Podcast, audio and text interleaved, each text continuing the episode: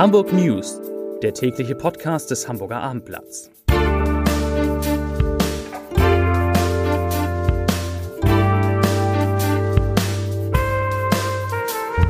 Herzlich willkommen in der jetzt vierten Corona-Ausnahmewoche. Mein Name ist Lars Heider und natürlich ist in solchen Ausnahmezeiten auch der News-Podcast des Hamburger Abendblatts etwas anders, nicht wie gewohnt mit ganz vielen Leuten im Studio, sondern nur mit einem ganz allein, der aber natürlich die wichtigsten Nachrichten und Informationen zum Thema Corona in Hamburg für Sie, für euch parat hat. Wie immer ganz am Anfang drei Nachrichten in aller Kürze. Nachricht Nummer eins: Tatsächlich gibt es immer mehr in Unternehmen, insbesondere im Internet, die die Not der Leute so ein bisschen ausnutzen, insbesondere wenn es um bestimmte Artikel des täglichen Bedarfs geht, die im Moment anscheinend jeder haben will. Wir haben da mal die zwei heftigsten Fälle mit Hilfe der Hamburger Verbraucherzentrale herausgefunden. Tatsächlich sind im Internet acht Rollen Klopapier in der vergangenen Woche für 32,99 Euro angeboten worden. Acht Rollen. Und es gibt dort Atemschutzmasken für 999 Euro zu kaufen. Das ist Wucher und dagegen gehen die entsprechenden Behörden jetzt vor. Nachricht Nummer zwei, eine tolle Nachricht. Das NDR Elbphilharmonieorchester kann ja im Moment nicht in der Elbphilharmonie und auch sonst nirgendwo auftreten. Und deshalb haben die Musiker sich jetzt entschieden, kostenlosen, natürlich digitalen Musikunterricht zu geben. Da kann man mal tatsächlich mit den Profis üben. Und Nachricht Nummer drei, eine wirklich erfreuliche, weil sie ein bisschen normales Leben wieder in diese schöne Stadt bringt. Der HSV, unser Zweitligaverein, der HSV trainiert wieder und wer weiß, vielleicht spielt er auch Anfang Mai wieder. Wahrscheinlich nicht vor Publikum, aber so ein bisschen Fußball im Fernsehen, das würde jetzt ja schon sehr, sehr viele Menschen ablenken. Die Zahlen in Hamburg, wie sehen die neuen Zahlen in Hamburg aus? Auch das ganz erfreulich. Das Wochenende war ja so, dass die Zahlen wieder runtergegangen sind. Am Sonntag waren es, glaube ich, knapp 120 Fälle. Am Sonnabend waren es um die 140 Fälle. Und heute am Montag die niedrigste Zahl an Neuinfektionen in Hamburg seit langer, langer, langer, langer Zeit. Wir hatten uns vergangene Woche in, glaube ich, über etwas über 70 ähm, Fälle schon gefreut. Heute sind neu gemeldete Fälle in Hamburg nur noch 69. Das ist ein klares Abflachen der Kurve. Wenn man mal hochrechnet, wie lange Hamburg jetzt brauchen würde, wenn es den Schnitt der letzten Tage, ähm, wenn der Schnitt der letzten Tage an Neuinfektionen so bleiben würde, damit sich die Zahl aktuell von 3088 Fällen verdoppelt, dann sind wir da weit über zwei Wochen. Das wäre doch eine tolle, Ent ist eine halbwegs tolle Entwicklung. Auch wichtig, von diesen 3888 gemeldeten Fällen haben 1640 Menschen das Coronavirus schon nicht mehr, sind also von Corona genesen. Insgesamt aktuell leiden also in Hamburg 1448 Hamburger an Corona. Auch das ist die niedrigste Zahl, äh, die wir in den vergangenen Wochen an dieser Stelle vermelden konnten. Allerdings nicht ganz so schön, 65 Patienten und Patientinnen müssen derzeit intensivmedizinisch in Hamburg betreut werden. Diese Zahl ist leider im Vergleich zum Wochenende nochmal um ein Stück gestiegen. Aber insgesamt geht es, was die Zahl der Neuinfektionen anlangt, in Hamburg in die richtige Richtung. Eines der großen Themen im Zusammenhang mit Corona des vergangenen Wochenendes waren, und man kann es fast gar nicht glauben, waren Grenzkontrollen, aber nicht Grenzkontrollen zwischen Hamburg und Dänemark, äh, zwischen Deutschland und Dänemark oder zwischen Deutschland und Holland oder Deutschland und Frankreich, sondern es gab Grenzkontrollen tatsächlich zwischen Schleswig-Holstein und Hamburg. Leserinnen und Leser, Hörerinnen und Hörer haben uns berichtet, dass sie zum Beispiel in, in Tankstedt kontrolliert wurden. Nämlich Fußgänger, Autofahrer oder Radfahrer, die in Tankstedt von Hamburg kommt, also zum Beispiel vom Poppenbüttel kommt, vielleicht mal kurz äh, über die Grenze fahren wollten oder einen kleinen, kleinen Spaziergang machen wollten, wurden dort zurückgewiesen und zwar nicht gerade in kleiner Zahl. 260 Autos und 70 Radfahrer wurden daran gehindert von, man muss sich das noch überlegen, von Hamburg nach ähm, Schleswig-Holstein zu fahren.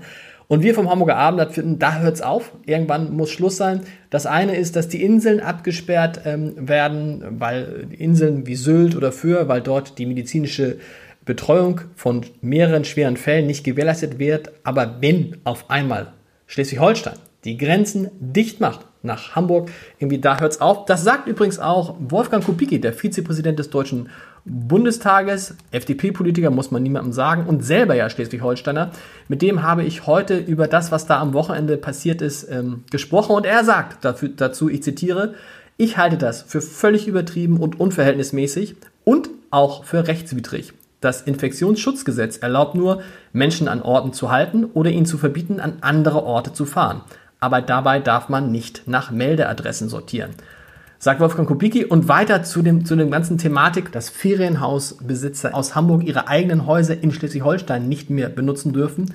Dazu sagt Kubicki, das geht in so einer Situation alles gar nicht. Es ist auch eine Form von Sozialneid. Urplötzlich glauben Leute, Hamburger vertreiben zu müssen, weil sie die Pfeffersäcke aus der großen liberalen, weltoffenen Stadt sind. Ich halte das nicht für hinnehmbar. Das ist eine solche dümmliche Kleinstaaterei, die nur damit zu erklären ist, dass einige Leute in Schleswig-Holstein jetzt ihren ganzen Frust rauslassen. Und er sagt eben auch, Wolfgang Kubicki, Hamburg und Schleswig-Holstein sind in so vielfältiger Weise aufeinander angewiesen. Man muss wissen, dass auch Schleswig-Holsteiner im Universitätsklinikum Eppendorf behandelt werden. Wir wollen nicht hoffen, dass die Hamburger mal auf die Idee kommen, den Schleswig-Holsteinern zu sagen, dass sie zusehen sollen, wo sie behandelt werden, nur eben nicht in Hamburg. Ja, das sagt Wolfgang Kubicki in einem aktuellen Interview, das ich heute mit ihm geführt habe. Bürgermeister Peter Tschentscher hat sich zu den ganzen Problemen zwischen Hamburg und Schleswig-Holstein in der Corona-Krise auch geäußert.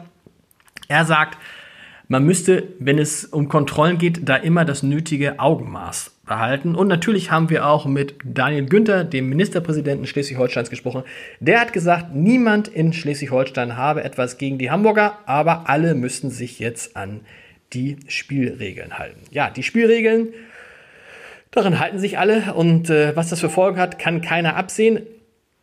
Stand heute weiß man aber, dass die Maßnahmen gegen den Tourismus, die Maßnahmen, die den Tourismus extrem in Schleswig-Holstein beschränken, tatsächlich vor allem die beiden Regionen treffen wird, die, in denen auch die meisten Hamburger Urlaub machen, nämlich Nordfriesland und Ostholstein.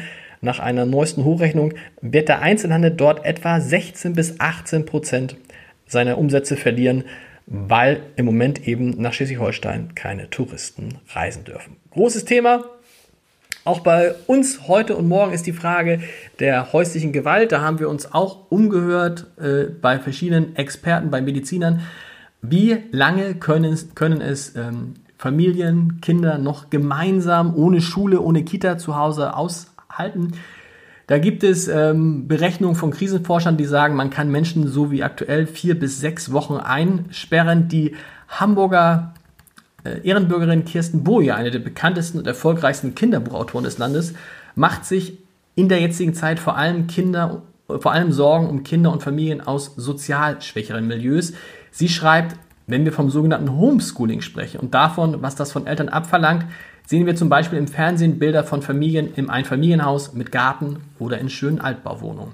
Ich weiß, viele, viele Eltern leisten gerade Großartiges und dafür muss ihnen die Gesellschaft dankbar sein. Aber was ist mit den Kindern auf der anderen Seite der Schere, deren Eltern ihnen nicht helfen können, kein bisschen, obwohl sie es ebenso sehr brauchen würden, denen außerdem die Segnung digitalen Lernens nicht so richtig zugutekommen, weil als digitales Endgerät nur ein Handy zur Verfügung steht. Ja, das ist das eine große Thema.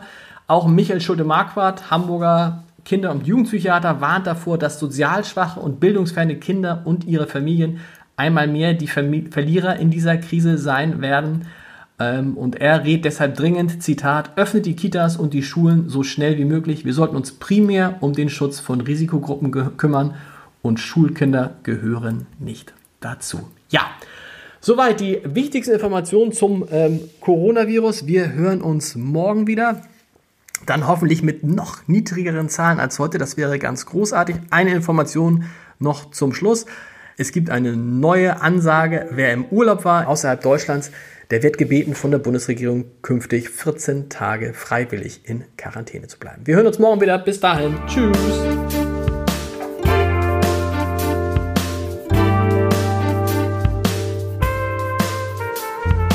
Weitere Podcasts vom Hamburger Abendblatt finden Sie auf abendblatt.de slash podcast.